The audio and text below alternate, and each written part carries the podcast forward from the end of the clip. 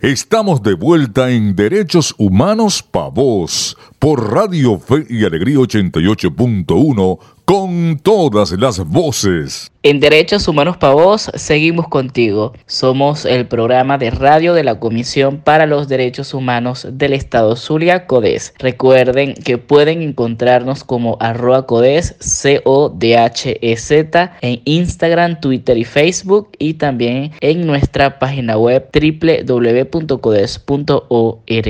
A 11 meses del año 2022 ya se contabiliza un total de 211 femicidios en Venezuela entre enero y noviembre. Particularmente en noviembre ocurrieron 18, mientras se registró 10 femicidios en grado de frustración y un total de 7 femicidios de venezolanas en el exterior, en Colombia, Perú y Chile. Ante esto, Utopics, responsable de este monitoreo, manifestó que sigue alertando y viendo con preocupación que desde el Estado no existe una propuesta concreta para enfrentar esta problemática que solo muestra la gran falencia que hay en torno a las políticas públicas referidas a la prevención, atención y mitigación de la violencia de género contra las mujeres. Para conversar sobre este estudio tan importante y preocupante, invitamos a Inés Zambrano, investigadora, antropóloga, comunicadora visual, directora editorial y fundadora de la plataforma Utopics. Bienvenida, como siempre, Aime a Derechos Humanos Pavos. Saludos a toda la audiencia de Derechos Humanos Pavos. Mi nombre es Jaime Zambrano Ortiz y soy la creadora del monitor de femicidios de Utopics.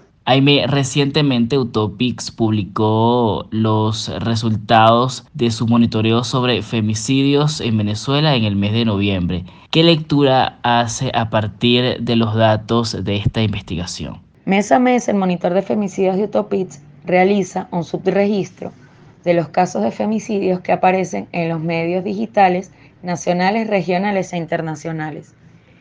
Y eh, desde el mes de enero hasta el mes de noviembre del año en curso, contabilizamos un total de 211 femicidios.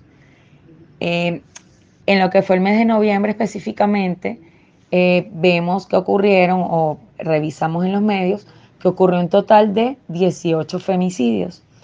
Eh, en su gran mayoría en el estado Bolívar durante este mes y eh, la gran mayoría de las mujeres tenían edades comprendidas entre los 16 a los 25 años.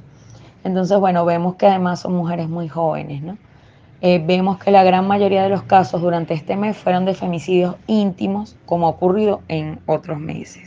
Ahora bien, Aime, a grandes rasgos, ¿cuál es el balance de femicidios en Venezuela durante los 11 meses de 2022? Y sobre todo, ¿qué características resaltan de acuerdo con sus estudios? Con relación a los 11 meses de enero a noviembre, contabilizamos un total de 211 casos y la gran mayoría de estos casos son femicidios íntimos, femicidios que ocurren a manos de parejas o exparejas, seguidos de femicidios a manos de bandas delincuenciales, luego de femicidios familiares, que son a manos de hijos eh, padres, padrastros, nietos, seguidos luego de lo que son eh, los feminicidios obstétricos, que estos son femicidios que ocurren, feminicidios que ocurren debido a lo que es la violencia obstétrica, un tipo de violencia que además está tipificado dentro de lo que es la ley orgánica sobre el derecho de las mujeres a una vida libre de violencia.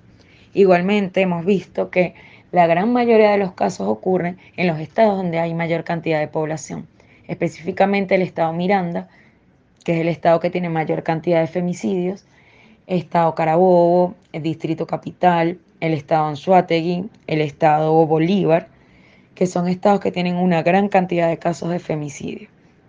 Otra cosa que hemos visto tiene que ver con las edades eh, de, las mujeres. ¿no? La gran mayoría de las mujeres eh, tienen edades comprendidas entre los 16 a los 35 años. Son mujeres en edades eh, en edad reproductiva podríamos decirlo así. Igualmente, bueno, eh, vemos que hay una gran cantidad, más de 100 niños, niñas y adolescentes que han quedado huérfanos debido eh, al asesinato de sus madres. Hemos visto casos eh, donde además hay varios en los que el cuerpo ha aparecido en espacios públicos, casos asociados además a lo que son desapariciones de mujeres, ¿ok?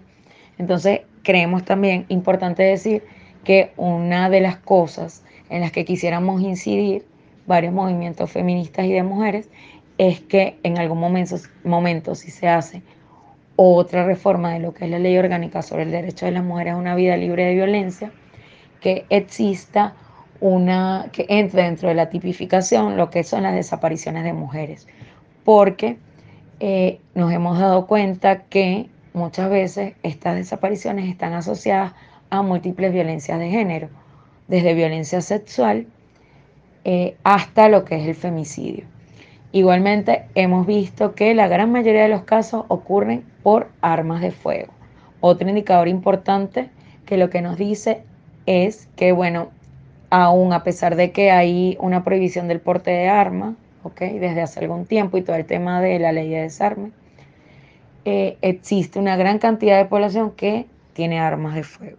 En el marco del Día Internacional del Migrante, Aime, ¿cuál ha sido la situación de las venezolanas en el exterior durante este 2022? Vemos que la gran mayoría de los femicidios ocurren en Colombia, en Perú, en Chile, en Ecuador, en Estados Unidos y hemos visto casos, por lo menos este año, en España, en Brasil, en Panamá. Y ya van más de 50 casos de femicidio de venezolanas asesinadas. Pero además, la gran mayoría de estos casos son o por femicidios íntimos o por femicidios a manos de bandas. Sobre todo a manos de bandas, en el caso de Colombia, en espacios de tránsito como son las trochas. Pero además, en Colombia y en otros países, asociados al tema de la trata de mujeres. Entonces, bueno, vemos que es una problemática muy, muy fuerte, porque además Venezuela pasó de ser un país de tránsito a ser un país de captación de mujeres, niñas y adolescentes para todo el tema de la trata de mujeres en el exterior. Entonces, esto es muy importante decirlo porque además tiene que haber planes conjuntos entre el Estado venezolano y el Estado de estos países donde están ocurriendo estos hechos. En este sentido, ¿cuál es el llamado a los estados donde han ocurrido femicidios contra venezolanas migrantes? Bueno, el llamado que hacemos desde el monitor de, de, femicidios a los estados en general, bueno, en el caso específico de los casos de venezolanas asesinadas en el exterior, bueno, precisamente lo que ya dijimos, tiene que haber una articulación desde el Estado venezolano con el Estado colombiano, el Estado ecuatoriano, el Estado peruano, el Estado chileno, ¿ok? Por la gran cantidad de casos asociados a venezolanas que, bueno, que están en una situación de, de, migrantes, ¿no? Y todo este tema referido a lo que es la trata. Igualmente en el caso de Venezuela específicamente, bueno, siempre insistimos en esto. Es importante un plan integral de emergencia feminista en Venezuela. ¿Qué implica esto? todo el cuerpo del Estado tiene que estar abocado a la atención, la prevención de lo que es la violencia de género. Y esto pasa por eh, todo el sistema educativo. Aime, muchas gracias por habernos acompañado hoy en Derechos Humanos para Vos. Y bueno, de verdad, muchísimas gracias por el espacio y la invitación a eh, Derechos Humanos para Vos porque bueno, creo que es importante hablar de estos temas, hablar de todo lo que es la violencia de género que está ocurriendo en Venezuela y que están viviendo eh, nuestras hermanas venezolanas en el exterior. Entonces, verdad, gracias y un gran abrazo a toda la audiencia. Era Aimé Zambrano, investigadora, antropóloga, comunicadora visual, directora editorial y fundadora de la plataforma Utopics. Nosotros nos vamos a una pausa, pero en minutos volvemos con muchísimo más por la señal de Radio Fe y Alegría 88.1 FM. Ya regresa Derechos Humanos Pa' Vos por Radio Fe y Alegría 88.1 con todas las voces. Estamos de vuelta en Derechos Humanos Pa' Vos por Radio Fe y Alegría 88.1 con todas las voces. Bienvenidos de vuelta a Derechos Humanos Pa' Vos. Les recordamos que pueden escuchar la retransmisión de nuestro programa cada domingo de 7 a 8 de la mañana por la señal de Radio Fe y Alegría 88.1 FM. Les contamos que Fundarredes presentó un informe luego de aplicar 402 entrevistas en un número de centros educativos ubicados en zonas fronterizas en los estados Amazonas, Apure, Bolívar, Falcón, Táchira y Zulia. Según este estudio, el 75% de los centros educativos tiene algún tipo de encuentro cercano con grupos de civiles armados al margen de la ley o incluso guerrilleros. En ninguno de estos casos se ha observado la intervención del Estado. Así como este estudio, Fundarredes ha podido hacer un seguimiento muy completo durante este año de lo que ocurre en nuestras fronteras desde diferentes aristas. Por ello, damos la bienvenida a este espacio a Clara Ramírez. Clara es gerente de Derechos Humanos y Documentación de Fundarredes, quien seguramente nos ampliará el panorama de los estados fronterizos de nuestro país. Bienvenida Clara a Derechos Humanos para vos. Hola, hola, ¿cómo estás?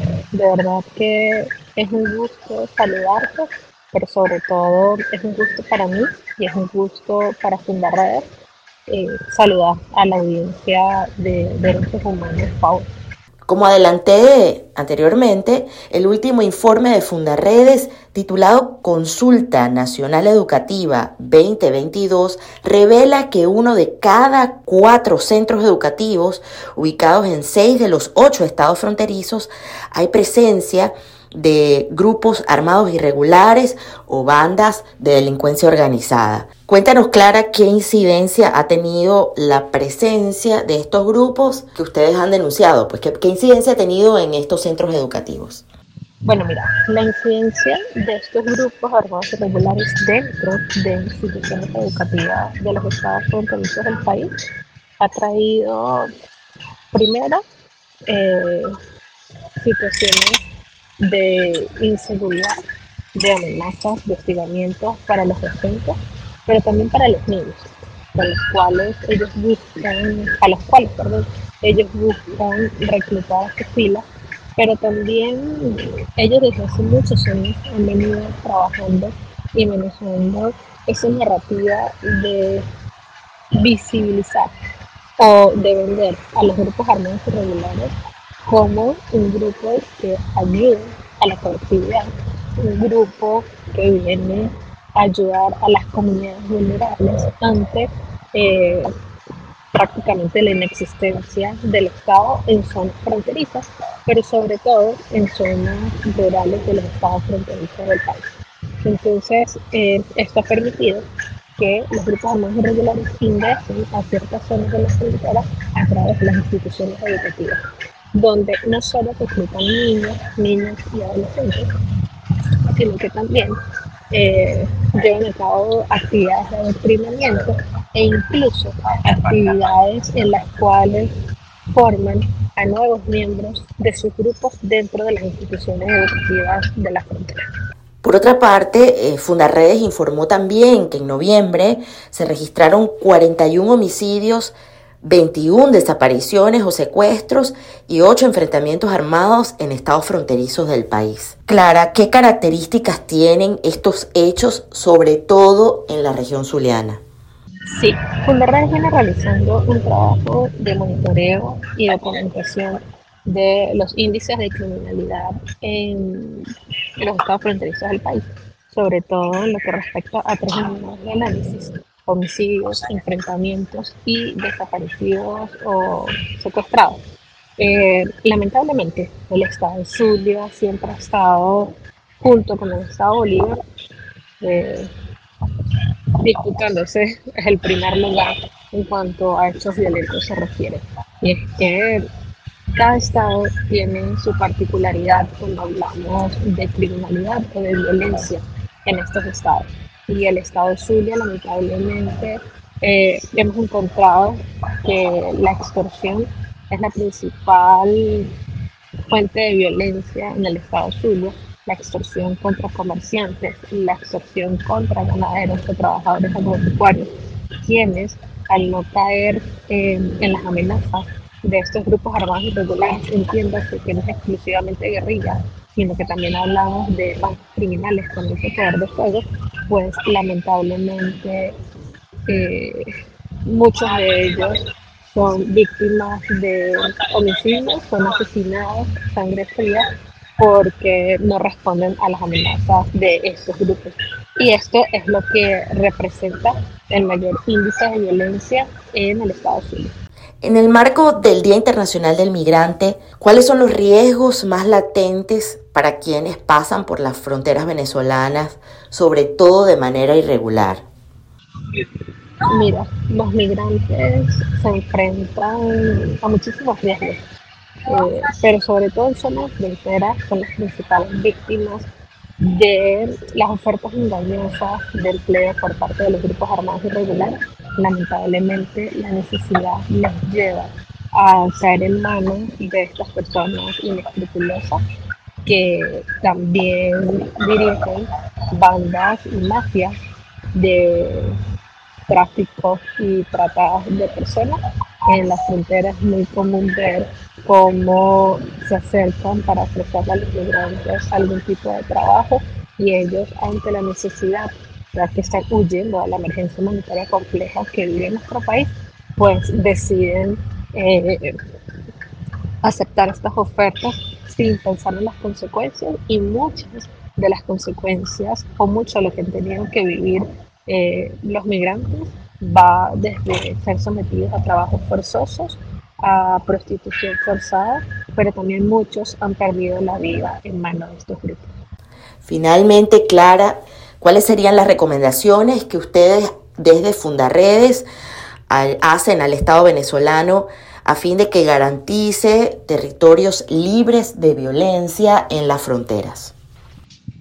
Fundarredes desde hace muchísimos años ha venido documentando la acción de grupos armados irregulares en territorio venezolano y asimismo ha venido realizando una serie de recomendaciones al Estado, eh, las cuales tienen que ver con temas de seguridad y resguardo del territorio, ya que no puede permitirse abiertamente que estos grupos operen y atenten contra la población civil de nuestro país. Por ello nosotros eh, en torno al diálogo que está llevando hoy en día el Estado colombiano y el ELN, donde Venezuela es un garante. Nosotros hemos pedido que sí, sin lugar a dudas, todos abogamos por la paz de Colombia, pero también es necesario que se abogue y se consolide la paz en Venezuela y sobre todo en los estados fronterizos del país que por años han sido las principales víctimas de la indiscriminada de grupos armados irregulares. Era Clara Martínez, gerente de Derechos Humanos y Documentación de Fundarredes, una organización venezolana dedicada a la promoción y defensa de los derechos humanos con observatorios en los estados fronterizos del país. Seguidamente vamos a una pausa, pero en minutos les esperamos con más por aquí, por la señal de Radio Fe y Alegría 88.1 FM. Ya regresa Derechos Humanos Pa' Vos por Radio Fe y Alegría 88.1 con todas las voces. Estamos de vuelta en Derechos Humanos Pa' Vos por Radio Fe y Alegría 88.1 con todas las voces. El ABC de tus derechos. Ante el aumento de los flujos migratorios en el mundo, en el año 2000, la Asamblea General de la Organización de las Naciones Unidas proclamó el 18 de diciembre como el Día Internacional del Migrante, con la finalidad de impulsar el intercambio de experiencias y oportunidades de colaboración por parte de los países y regiones ante las dificultades de la migración internacional. Con la creación de este efeméride se pretende visibilizar los retos, dificultades y adversidades que deben afrontar los migrantes en el mundo así como efectuar un llamamiento a las naciones del mundo para contribuir a que la migración sea un proceso seguro, regular y digno. Uno de los principales antecedentes en la creación de este efeméride radica en la adopción de la Convención Internacional sobre la Protección de los Derechos de todos los trabajadores migratorios y de sus familiares, por parte de la Asamblea General de las Naciones Unidas en el año 1990. En 2016 se generó un paso importante para la migración, ya que la Asamblea General de las Naciones Unidas aprobó un conjunto de medidas que se concretaron en la Declaración de Nueva York sobre refugiados y migrantes. Esta declaración reconoce la labor positiva de los migrantes y se compromete a proteger su seguridad, dignidad, libertad y derechos humanos. Cabe destacar que la migración humana está referida a los procesos de migración voluntaria o forzada de personas desde su país de origen o residencia de manera permanente o temporal. El principal motivo de la migración es la posibilidad de mejorar la calidad de vida para los migrantes y sus familias, así como superar las desigualdades económicas, sociales y demográficas de sus países de origen. Por otra parte, los avances tecnológicos de infraestructura y alta movilidad de capitales de las naciones han impulsado los procesos migratorios. Paradójicamente, las políticas migratorias restrictivas impuestas por los países, aunado a las manifestaciones de xenofobia, han limitado tales procesos, contribuyendo al incremento del fenómeno social de las personas ilegales o sin papeles. En la actualidad, los esfuerzos se centran en la cooperación internacional para la protección de los derechos humanos de los migrantes, así como fomentar el desarrollo y la sostenibilidad de las naciones. Aprende de derechos con CODES. En el ABC de tus derechos hablábamos del Día Internacional del Migrante. Vale destacar que el Observatorio de la Diáspora Venezolana resaltó este año que 7 millones de venezolanos y venezolanas están fuera del país, teniendo una baja del 80% de la población en los últimos 8 años. Asimismo, según el observatorio, dos tercios de los venezolanos migrantes están en América Latina, mientras que los demás están esparcidos en 90 países. Por ello, en esta fecha es importante llamar a los estados de acogida a proteger la vida de quienes huyen de la emergencia humanitaria compleja de Venezuela, así como a pegarse a los tratados internacionales. Entre tanto, al Estado venezolano le corresponde garantizar condiciones que propicien una vida digna para la población, que urge del respeto de sus derechos humanos. Defendiendo derechos humanos desde el Zulia para Venezuela. Derechos Humanos Pavos. Ha llegado el momento de despedirnos, pero queremos agradecer primero a Inés Zambrano, directora editorial de Utopics, y a Clara Ramírez, gerente de Derechos Humanos y Documentación de Fundaredes, por habernos acompañado esta mañana en Derechos Humanos Pavos. Tras los micrófonos estuvimos acompañándoles en esta hora de Derechos Humanos Pavos, Héctor Brito y quien les habla, María Alejandra Sánchez. En la producción general, Winston León, en la coordinación de servicios informativos, Graciela de Los Ángeles Portillo. Y en la dirección de Radio Fe y Alegría, Maracaibo, Iraní Acosta. Les recordamos nuestras redes sociales, donde pueden seguirnos en arroba codes, arroba C-O-D-H-E-Z, en Instagram, en Twitter y en Facebook, así como visitar nuestra página web en www.codes.org.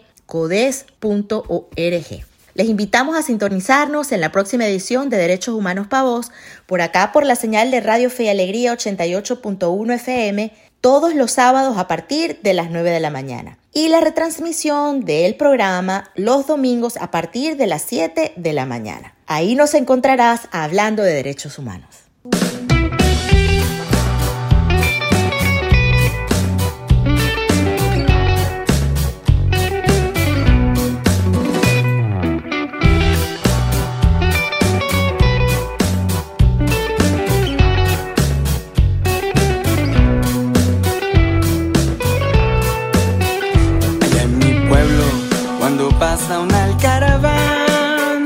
Asustan las muchachas por el beso del morichal.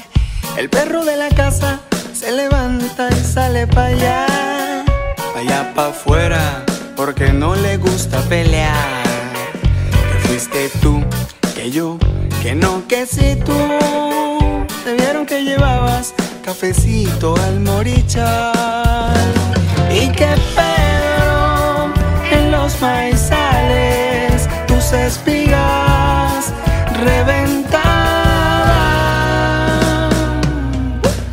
esa noche la luna se puso bonita, clarita que Pedro se asusta cuando ve una caravana. Y esa noche la luna se puso bonita, clarita que Pedro se asusta.